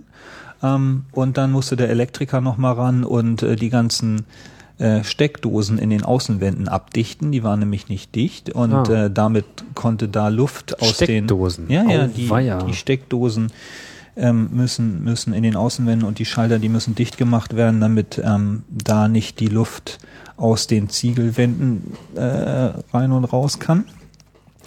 Und beim zweiten Blower-Door-Test äh, haben wir 0,3 erreicht. Ja, also äh, nochmal doppelt so gut, wie man als Passivhaus hätte haben müssen, wenn du so willst. Weil es ist eben keine Raketenwissenschaft, wenn man es wenn man's richtig macht, ähm, kann man da durchaus sehr gute Werte erreichen. Das, was dann heißt, dass du eben alleine durch ungewollte Luftzirkulation fast keine Energie mehr verli verlierst. Mhm. Ja, das ist aus zwei Gründen toll Erstens, du verlierst die Energie nicht. Zweitens, warme Luft, die in deine Gebäudehülle wandert, kondensiert dort, weil sie immer wärmer ist als draußen. Mhm. Ja. So, und wenn, wenn Luft kondensiert, dann schimmelt es irgendwann. Hm. Und deswegen ist es nicht gut. So, das heißt, man will sowieso immer sehr gute Werte erreichen in dem Bereich. Mhm. Und ähm, dann will man, dann, dann hat man die Problematik in Anführungsstrichen, weil man so gute Werte hat, lüftet sich das Haus nicht mehr von selbst. Und du kannst mal davon ausgehen, dass der Bestand nicht einen Wert von drei erreicht, sondern der Bestand erreicht einen Wert von vier oder fünf oder sechs. Ja, also da zieht's. ne? Ist klar. Ähm, weil, weil du, weil du so gute Werte erreichen willst und dementsprechend ähm, ohne selber lüften, ohne, ohne äh, ordentliches Lüften keine gute Luft mehr hast, musst du dir das, musst du das mechanisch erledigen mit so einer kontrollierten Wohnraumlüftung. Und das ist toll. Aus meiner Sicht ist das ganz großes Kino, weil du dich um nichts mehr kümmern musst. Du kannst die Fenster nicht offen stehen lassen, weil du es vergessen hast. Du musst die Fenster nicht aufreißen, musst sie nicht zumachen, musst dich nicht kümmern. Ähm, man sagt ja immer, man soll dreimal am Tag Stoßlüften. Mhm. Habe ich gar keine Zeit für. ja, so, so oft bin ich gar nicht da manchmal. Und, ähm, Und hier ist deswegen, eigentlich immer alles frisch. und deswegen ist hier mal alles frisch. Was ich jetzt noch nicht so ganz verstanden habe, vielleicht habt ihr irgendwas äh, durcheinander gebracht, aber was ist jetzt, was ist jetzt der Unterschied zwischen äh, deinem Wärmetauscher und diesem Wärmetauscher in diesem Passivhaus? Ja, ähm, das gibt, gibt ähm, verschiedene Konzepte der, der kontrollierten Wohnraumlüftung. Es gibt einmal ähm, die Systeme mit, äh, äh, die, die, die Zuluft zum Haus, die reingeht, auch anwärmen. Hm?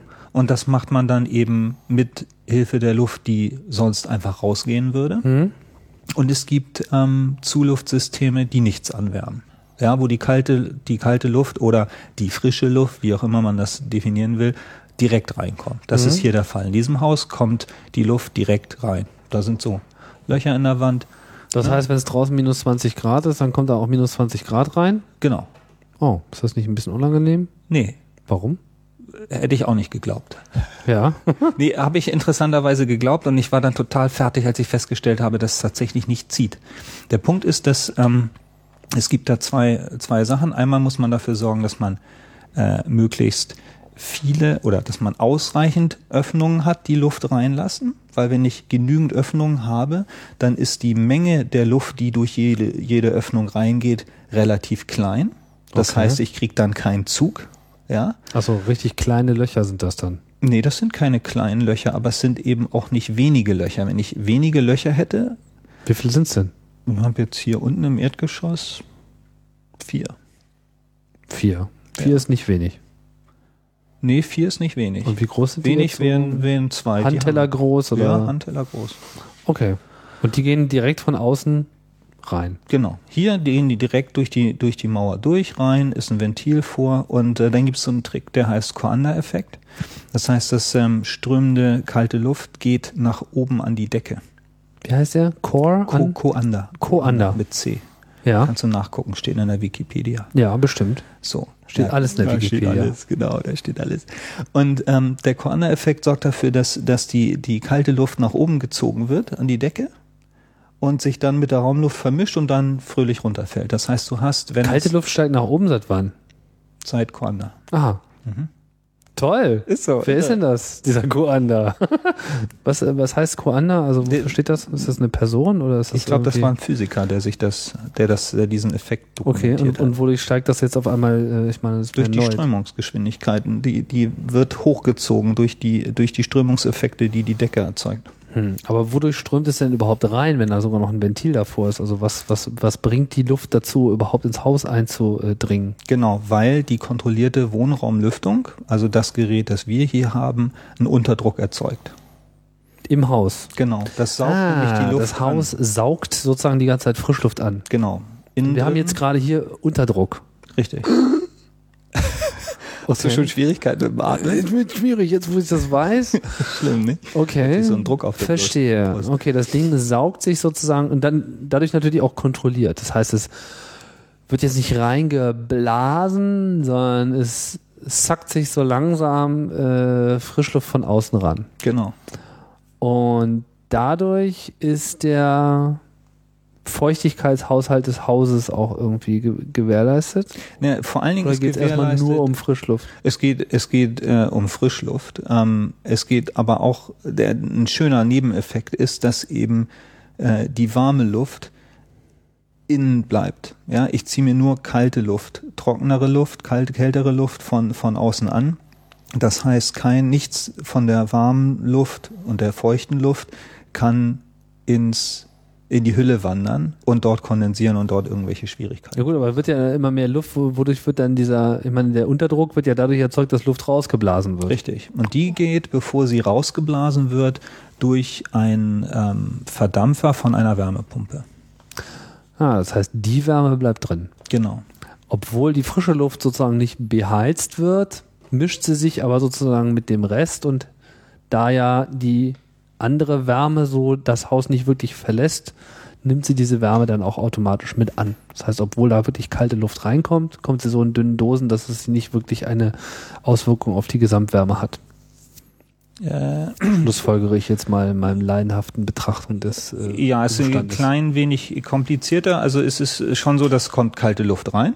Die würde damit die Temperatur senken. Mhm. So, ähm, die warme Luft, die aber drin ist, geht halt raus. Bevor sie rausgeht, muss sie durch einen Verdampfer der Wärmepumpe, die zieht die, also die Wärme aus der Luft raus Mhm. und steckt sie wieder ins Haus rein, nämlich in die Fußbodenheizung. Ah ja, ah, okay. Das heißt, das ist noch so ein Nebeneffekt. Das, also die frische Luft, die, also bei dem, wir hatten ja vorhin das Beispiel mit dem Passivhaus, was Mhm. äh, die Frischluft nimmt und aufwärmt, sodass immer warme Luft zugeblasen wird. Genau, beim Passivhaus ist es eben anders. Da hast du nicht, da hast du halt keine Löcher in der Wand, sondern du hast äh, Löcher in der Decke und zwar immer zwei Stück für jeden Raum. Naja, manchmal wird das auch anders ge geregelt, aber sagen wir mal, du hast halt ähm, sozusagen immer zwei Löcher. Einmal, wo die Luft eingeblasen wird und einmal dort, wo sie abgesaugt wird. Mhm. Häufig ist es so, dass du pro Raum mindestens ein Einblasen zum Einblasen hast, eine Öffnung zum Einblasen und abgesaugt wird dann zentral in der Küche und im Bad, so wie hier bei uns auch. Mhm. So, und ähm, äh, die, die Luft trifft sich. Ja, die Luft, die reinkommt und die Luft, die rausgeht, die treffen sich in einem Wärmetauscher. Also sie treffen sich nicht wirklich im Sinne von physikalisch, ja, weil die, die, äh, man will ja nicht, dass die, die äh, Abluft, die vielleicht geruchsbelastet ist oder so, du willst ja die Gerüche nicht wieder mit einblasen. Genau. Also treffen die sich nicht physikalisch, sondern die treffen sich eben nur die Wärme da drin, die Energie da drin, die trifft sich in diesem Wärmetauscher und dann findet ein Wärmetausch statt von der Abluft in die Zuluft. Und das mit sehr hohen Wirkungsgraden von, von über 90 oder in, inzwischen über 95 Prozent. Ja, Mhm. Erstaunliche Technologie. Hinterfrage ich gleich nochmal, aber ähm, so, das heißt, äh, noch, noch mal so diesen, diesen Überblick äh, zusammenzuschließen, also im, äh, abzuschließen, im, im Passivhaus kommt die frische Luft rein und wird dabei sofort erwärmt. In eurem Haus ist es so, die frische Luft kommt wahrscheinlich auch langsamer rein als jetzt bei diesem Passivhausmodell, vermute ich mal, oder? Also durch, dadurch, dass ich ihr ja nur die Luftvolumen sind etwa dieselben. ja? Ja, ja. Okay, aber es wird angesogen nicht durch einen Motor, sondern einfach dadurch, dass ein Unterdruck erzeugt Ja, wird. der der durch einen Motor erzeugt wird.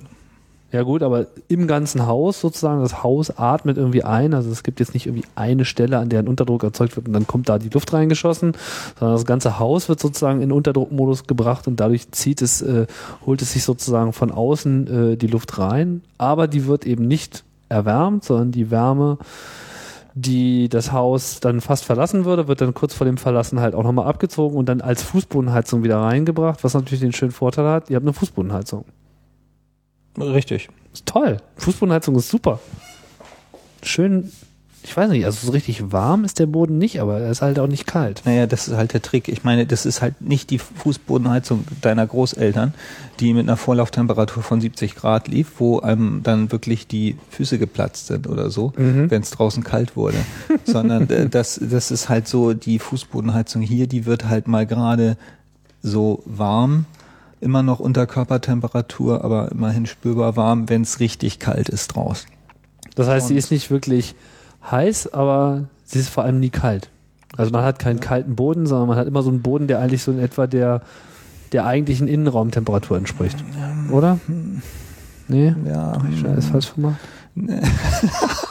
die, die, die, der, guck mal, die Innenraumtemperatur ist so entspannte 21 Grad oder Mhm. so und da 21 und ein bisschen 21,6. Ähm, äh, aber das empfindest du schon als kalt. Wenn du auf einer Fliese stehst, die 21,6 Grad hast, dann hast du, stehst du auf, äh, auf einer kalten Fliese. Nicht Mhm. auf einer eiskalten Fliese, wie vielleicht ohne Bei Oma in der Fußboden. Küche? Ja, bei Mhm. Oma in der Küche, aber durchaus auf einer kalten äh, Fliese, weil es sich einfach so anfühlt. Und eure Fliese ist wie warm? Naja, unsere Fliese dürfte jetzt 22, 23. Die zwei Grad machen es aus. Ja, ja, ich meine, das ist halt eine Flächenheizung. Du hast halt ähm, zwei, drei Grad mehr auf einer großen Fläche und das Mhm. macht's dann. Ja, ist eine angenehme äh, Wärme. Also bisher kann ich mich hier nicht beklagen. Ist alles sehr Also einheitlich. seit, seit wir hier mit, mit dieser kontrollierten Wohnraumlüftung ähm, leben, muss ich sagen, das war eine der allerbesten Entscheidungen überhaupt beim Hausbau zu sagen, diese Lüftung, von der Sie uns da gerade erzählt haben, ich glaube, sowas brauchen wir. Ja, weil das ist der totale Hit. Ich finde das immer toll, immer wieder toll. Und wenn ich mal irgendwo im Urlaub bin und äh, da dann regelmäßig lüften muss oder so und einfach das Raumklima vergleiche oder und den Ärger oder den, den Aufwand, den man hat mit Lüften oder so, dann will ich das eigentlich nicht mehr haben. Kontrollierte Wohnraumlüftung ist toll, toll, toll. Jetzt muss ich nochmal ähm, hinterfragen, ähm, vielleicht, äh, ich weiß nicht, haben wir das Thema dann auch so langsam ein bisschen eingekreist, aber äh, was ich noch nicht so ganz verstanden habe, ist, wie funktioniert so ein Wärmetauscher eigentlich wirklich? Also wie schafft er es mit so einem hohen Wirkungsgrad, die Wärme aus der einen Luft herauszunehmen und in die andere Wärme, äh, in die andere Luft hinein zu injizieren? Also was macht das Teil? Hast du das verstanden? Die, die machen gar nicht viel. Also das ist ja nicht so, dass da äh, äh, da wird einfach Luft reingesteckt auf der einen Seite und auf der anderen Seite wird auch Luft reingesteckt und der sorgt einfach dafür, da, dafür dass äh, die, die Wärme von A nach B wandert. Vor dem einen Luftkanal in den anderen Luftkanal. Ähm, und letztendlich musst du dir das so vorstellen wie, wie so ganz viele Lamellen, weißt du? Mhm. So ganz viele, das besteht aus ganz vielen dünnen Lamellen. Da muss halt ein Vorder- und dahinter ein Lüfter, ein Filter sein, damit sich das Ding nicht zusetzt. Ist klar. Und dann ist einfach so, dass, dadurch, dass diese Lamellen angeströmt werden, ja, ähm, nehmen sie halt Wärme auf. Ah, So. Und das ist halt auf der also einen Seite. Lamellen aus Metall. Ja, aus Metall.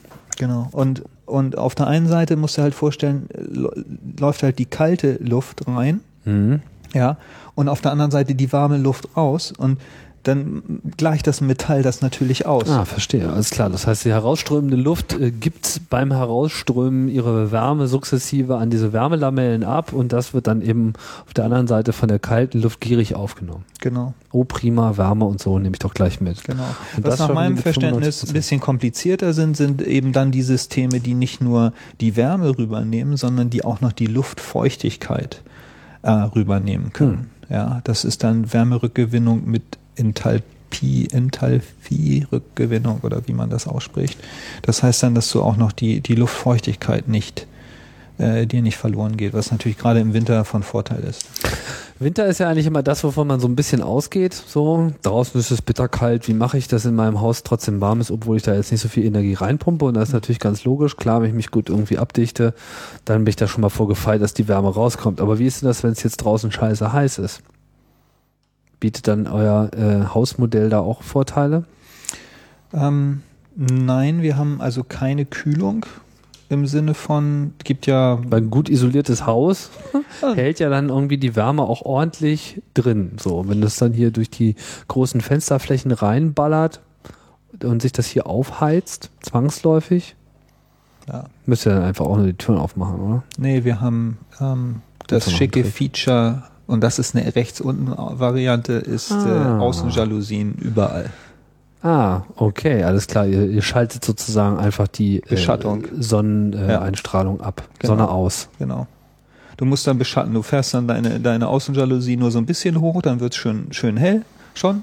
So, aber eben die volle Knalle kommt nicht rein. Und dann kannst du hier wirklich lange noch bei sehr angenehmen Temperaturen sitzen. Also im, ich habe das im letzten Sommer gesehen und gerade so ein, so ein Ziegelhaus äh, hält ja die, die Wärme sehr effektiv draußen. Ja, und da hast du echt noch wochenlang äh, schön deine 21, 22, 23 Grad, während ähm, alles andere schon echt. Das ist schon, das ist schon sehr schick. Man muss eben aufpassen. Ne? Man muss aufpassen, dass, äh, dass man die Sonne im Wesentlichen äh, draußen lässt über so äh, Außenjalousien oder was man hat. Und äh, dass man auch äh, nicht jetzt irgendwie die Fenster äh, sperrangelweit aufmacht, wenn es gerade draußen brütend warm ist, weil dann holt man sich die Temperatur über die über die Luft rein. Ja, aber wenn man die nur so reintrickeln lässt über die über die Lüftungsanlage, dann ist das alles kein Problem. Ja, Gibt natürlich bessere Varianten. Ne? Die rechts unten Variante wäre aktives Kühlen, zum Beispiel auch wieder mit einer Wärmepumpe, indem man zum Beispiel durch seine äh, Fußbodenheizung kaltes Wasser laufen lässt. Na, dass du, dass du deine, deine Fußbodenheizung äh, zum Kühlen verwendest, zum aktiven Kühlen. Fußbodenkühlschrank sozusagen. Ja, genau. Da würdest du, na, muss man dann natürlich auch wieder sehen, ob man das mag. Dann hat man eben vielleicht nicht kalte Fliesen, sondern eiskalte Fliesen, weil man es halt runterkühlt. Dann kann da natürlich, äh, kann es dann natürlich kondensieren und so weiter, kann problematisch sein und so weiter und so fort. Aber da gibt's, äh, wenn man das rechts außen, äh, rechts unten Modell wählt, äh, auch, auch Varianten. Hm. So. Zumindest kann man die Eiswürfel endlich fallen lassen. So. Genau. Genau. Ein Thema, das wir, das wir noch nicht hatten, ist halt ähm, das Thema der Haustechnik. Mhm. Ähm, Abgesehen von der Wärme. außer, außer von dem Thema, dass wir mal über, über, äh, über Wärmetauscher gesprochen haben. Das, das äh, Thema der Haustechnik ist natürlich auch eine riesengroße Baustelle, wo du äh, Wahlmöglichkeiten hast, äh, unendlich fast in, im Sinne von, also du kannst halt mit Öl heizen natürlich immer noch, kannst du überlegen. Ist klar, dass das ein Auslaufmodell ist. Du kannst mit Gas heizen. So, Gas ist äh, fein, ist äh, sehr umweltfreundlich in Anführungsstrichen, äh, gibt kein, äh, wie heißt das hier, Feinstaub oder so ähnlich. Und, und solche Sachen äh, mit Gasanschluss oder mit, mit, mit Gastank. Ähm, dann äh, kann man mit Holz heizen. Pellets ist Das ist groß und kommen, ne? Hm? Was habt ihr denn? Ihr habt Öl? Oder was? Wärmepumpe. Achso, ihr habt überhaupt gar keine Heizung in dem Sinne. Ja, die, die Wärmepumpe macht äh, kontrollierte Wohnraumlüftung und äh, Heizung und Warmwasser. Aber wo holt sie dann die, also wo holt sie denn die Energie für heißes Wasser her? Aus der Luft. Nur aus der Luft. Aus der Außenluft. aus der Außenluft im Winter. Bis zum gewissen Grad. Irgendwann ist natürlich Schluss. Und ihr habt eine heiße Dusche. Ja, natürlich. Siehst du dann ja morgen früh. Aber ähm, Ja, da ist der Podcast schon vorbei. kannst du nicht mehr nachlegen. Nee, und nee. übrigens, die Dusche war kalt. Ich schreibe das in meinen Blog. Nein, nein. Ähm, also einmal ist es so, dass, dass äh, selbst wenn, wenn man immer sagt heiß Wasser, heiß Wasser ist ein Klacks. Heiß Wasser ist egal. Heiß, heiß Wasser ist Kindergarten, das macht gar nichts. Weil wenn du von heiß Wasser redest, redest du von vielleicht 200 Litern, ja, die du auf vielleicht 50 Grad hochdrehst. 200 Liter auf 50 Grad, das ist gar nichts. Vom Energievolumen her, das du dafür brauchst, das ist Kindergarten im Vergleich dazu, das ganze Haus zu heizen. Das heißt, die, die Wärmepumpe macht die 50 Grad in einem einstündigen Spaziergang hier von morgens um fünf bis um sechs. So. Und zwar rein aus der Luft und zwar egal, welches, welche Außentemperatur es hat. So. Schwierig ist, wenn es richtig bitterkalt wird draußen ähm, und, und äh, äh, die Wärmepumpe dann eben noch das Haus heizen soll. So, dann wird's, dann wird's schwierig. Wenn wir jetzt auf, den Anzeigen, auf die Anzeige schauen würden, würden wir sehen, dass wir draußen eine Temperatur haben von, ich weiß nicht, 0 Grad, minus 1 Grad, irgendwie sowas. Ja, das heißt, wir haben hier Luft, die strömt rein mit 0 Grad. So, und ähm, die äh, verlässt die, die äh, Wärmepumpe mit äh, minus 6 Grad. Hm. Das heißt, er holt auch noch aus kalter Luft Wärme. Richtig. Kalt Der ist, ja relativ. Ne? Meine, Solange da noch Kelvin drin sind, ist ja was zu holen. Ne? Völlig richtig. Die 0 Grad sind 275, 276 Grad Kelvin. Weiß ich nicht Ja, genau. sowas Hab nicht aufgepasst in der es Schule. ist eine Menge. Es sind über 270 Grad Kelvin. Da ist jede Menge Energie drin. Und das Coole an einer Wärmepumpe, also an einer Carnot-Maschine, ist halt, dass die würde auch noch ähm, Wärme aus der Luft rausholen, äh, wenn wir minus 100 Grad draußen hätten.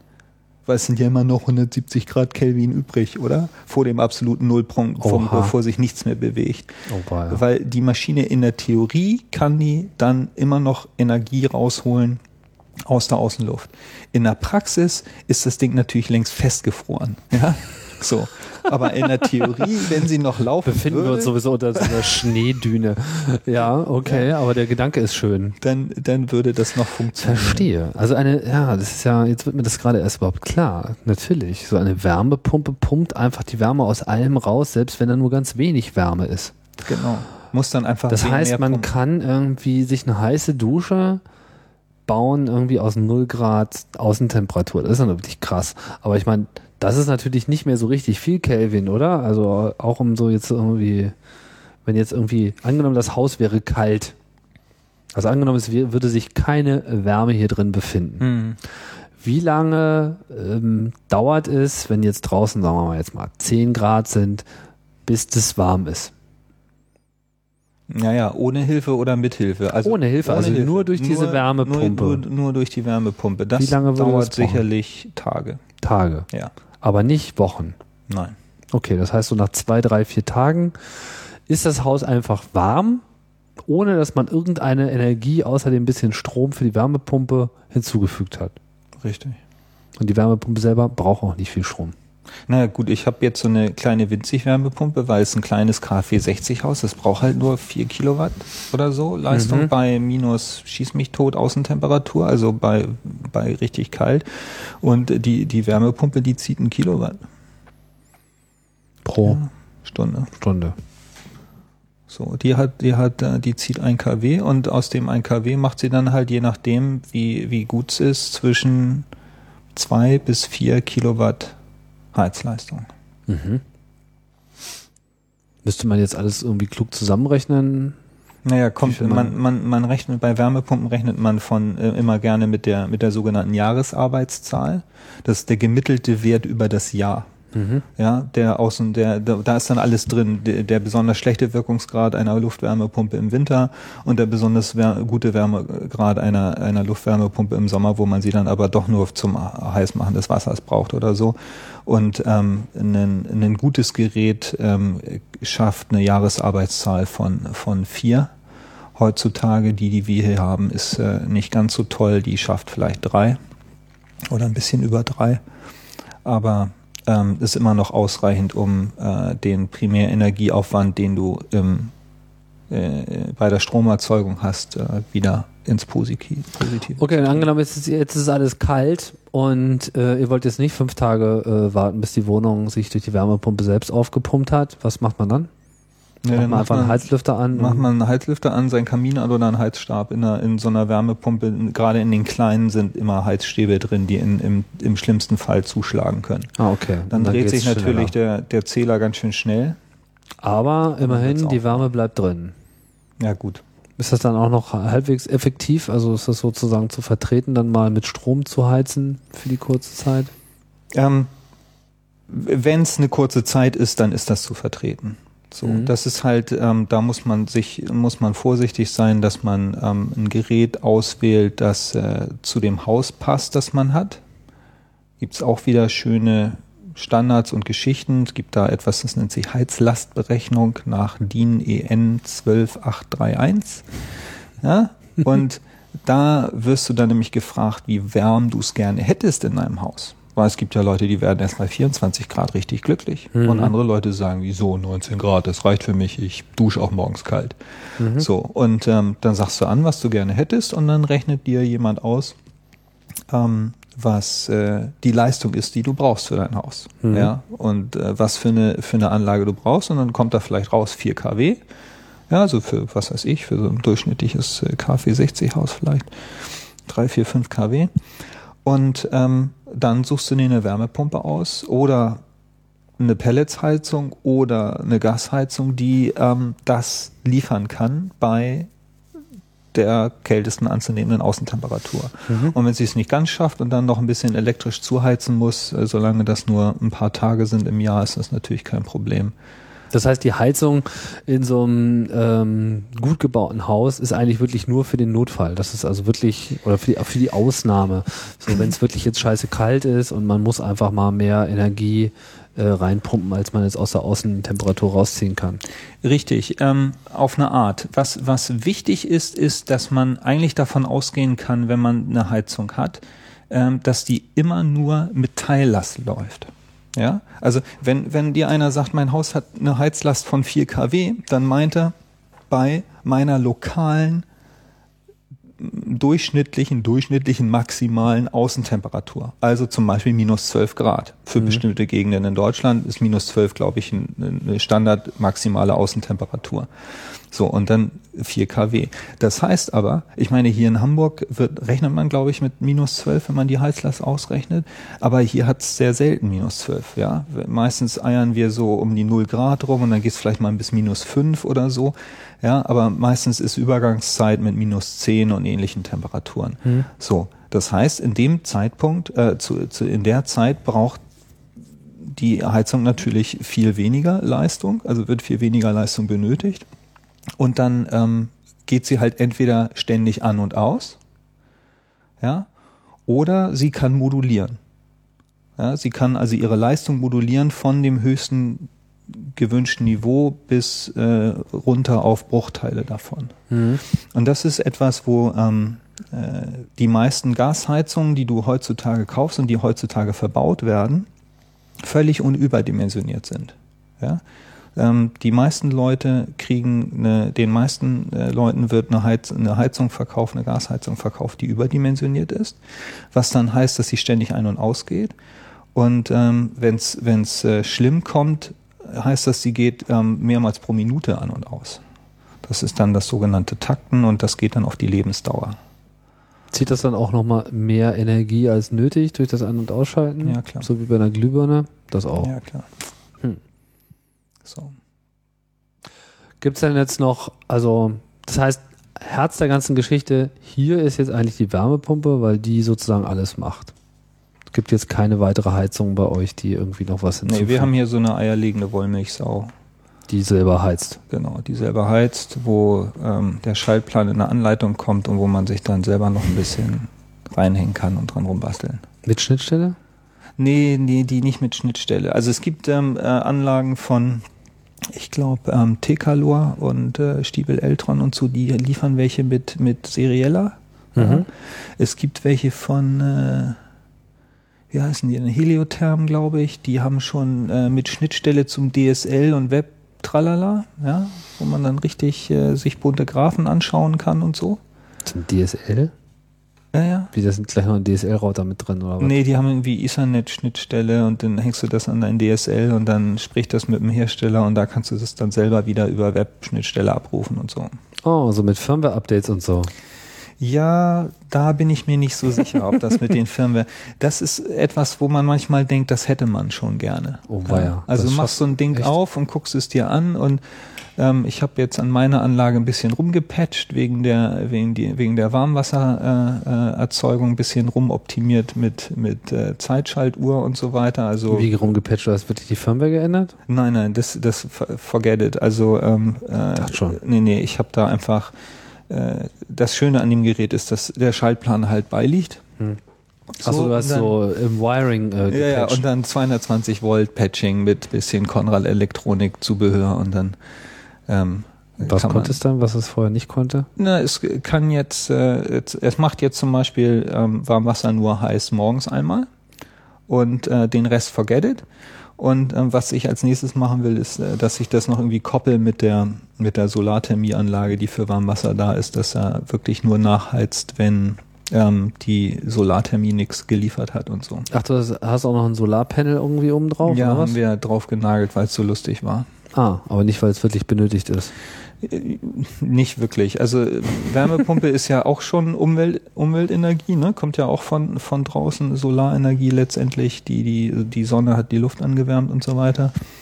Ähm, aber Solarthermie macht extrem gute Laune. Also es also macht einfach gute Laune. Liefert warmes Wasser, kein liefert Strom. Ne? Warmes Wasser, kein Strom hier. Und äh, bei so einem Tag wie heute habe ich trotzdem 60 Grad im Tank. Also wenn es, äh, selbst wenn es minus, minus gerade hat draußen, solange der Himmel blau ist und die Sonne scheint. Aber keine Gastherme blinkert vor sich hin, kein Öl wird verbrannt, kein Öllaster äh, kommt und tankt hier irgendwie äh, dickes schwarzes Öl in dieses Haus. Das könnt ihr euch alles komplett sparen.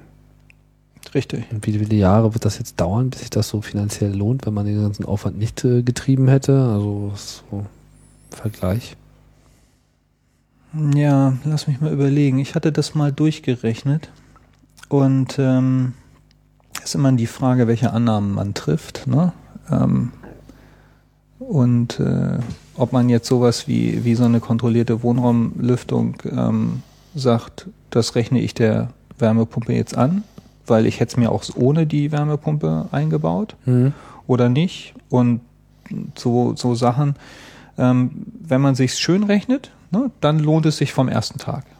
Ach echt? Ja, Finanziell. ja. Ah, wenn man sich schön rechnet, was, was muss man da alles mit reinrechnen? Den Irakkrieg und äh, Nee, nee, nee, nee, gar nicht mal. Das ist gar nicht nötig. Du musst nur einfach alles rechnen. Du musst wissen, dass eine Gasheizung auch Strom braucht für 50 Euro im Jahr locker. Mhm. Ähm, dass eine Gasheizung ähm, einen Kamin gebraucht hätte, den man hätte bezahlen müssen. Natürlich die Anschlussleitung hättest du bezahlen müssen. Die kostet mehrere tausend Euro. Ein Kamin kostet ein paar tausend Euro. Der Schornsteinfeger kommt ähm, äh, zweimal Hm. äh, alle zwei Jahre oder so bei einer neuen Brennwerttherme. Ich glaube nur noch alle zwei Jahre. Mhm. Ähm, Wartung muss man machen. Also bei meinem Bruder ist die, die Gastherme gerade nach, nach ich glaube, drei Jahren ohne Wartung, ähm, hat's den, hat's da irgendwas zerrissen? 300 Euro, zack. Also man muss die warten, das ist schon wichtig. Ähm, das ist, das kostet Geld. Äh, la la la, da kommt was zusammen. Die Gas, Gas äh, Standardanschluss ähm, kostet auch ein paar hundert Euro. Steigende Gaspreise. Ja, die, bösen die musst du gar nicht rechnen. Hm? Die musst du gar nicht rechnen. Nee? Nee. Kannst du aber natürlich. Kannst dir Gedanken darüber machen, dass es. Äh, Ja, gibt ja diese schöne Ölpreisbindung, wie es so schön heißt. Ne? ja, es gibt viel erschreckender. Ähm, Habe ich gerade eine Pressemitteilung gesehen von irgendwas Offiziellem hier in Deutschland, habe schon wieder vergessen von wem, äh, wo die meinten, dass äh, wenn, wenn Russland so weitermacht, dann werden die ihr Gas bald selber brauchen, weil die nicht genug in Das Äh, habe ich auch gelesen. die weil Optimierung sie, der eigenen. die ganze Wirtschaft verbraucht einfach generell zu viel Energie, also wahrscheinlich nicht nur die Wirtschaft, sondern auch so die Privathäuser, aber so man merkt natürlich an der aufstrebenden Wirtschaft und an ihrem steigenden Luxusbedarf, ähm, ja, dass sie äh, so ineffizient mit ihrer eigenen Energie umgehen, dass sie jetzt äh, demnächst gar nichts mehr verkaufen können. Das ist natürlich eine böse Nummer, ne? Das ist richtig krass, weil davon lebt eigentlich derzeit Russland im Wesentlichen. Also sowohl was ihre politische Macht betrifft, als auch was so äh, ihren Devisenhandel betrifft. Ja, richtig. Knifflig. Und also das ist, das fand ich, als ich das gesehen habe, das fand ich schon erschreckend. Aber das wird uns auch alle betreffen, ob wir nun mit Gas heizen oder ob wir nicht mit Gas heizen, weil unsere Stromkraftwerke, die meisten davon, arbeiten mit Gas oder mit Kohle.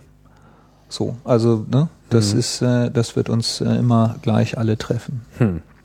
Wohl dem, der eine Wärmepumpe zu Hause hat und äh, aus seinem, seiner kalten Umgebungsluft sich noch eine warme Dusche zusammenpumpen kann. Ja, Mit Fußbodenheizung. So, so, solange wir schön äh, die erneuerbaren Energien ausbauen, ne? Weil sonst Strom kommt halt nicht aus der Steckdose, sondern Stimmt. ne? Überraschung Aus dem Atomkraftwerk. aus dem Atomkraftwerk. genau. Ja, nee, ich meine, fahr mal nach Frankreich. Ich war gerade mal kurz in Frankreich in so einem kleinen Dorf. Und da hatten sie alle Einglasscheiben und geheizt wurde mit ähm, Radiatoren und also Direktstrom eins zu eins, schlimmer geht's nicht. Ja, und äh, aber hey, französischer Atomstrom ist billig, oder? Also Ja. da hast du wirklich davor gestanden und gedacht, der muss billig sein, der französische Atomstrom, sonst könnten die sich das hier nicht leisten, ja.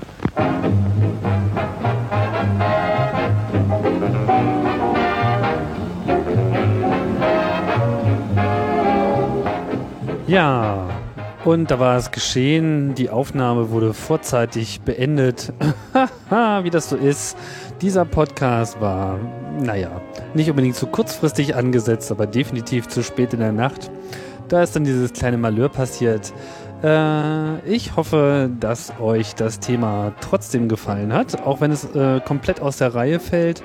Bei dem, was hier bei Chaos Radio Express in letzter Zeit so lief. Aber so soll es ja auch sein. Das Unerwartete soll stattfinden. Und äh, ja, ich freue mich trotzdem über Kommentare und Kritik auf unserem Blog unter blogchaosradio.ccc.de oder ähm, im Wiki oder wo auch immer. Oder ihr schickt uns eine E-Mail at chaosradio.ccc.de. Äh, an dieser Stelle nochmal vielen Dank an Ron für die interessanten Ausführungen. Und ja, ich hoffe, ihr bleibt trotzdem dabei bei Chaos Radio Express. Ich sage Tschüss und bis bald. Bis zum nächsten Mal.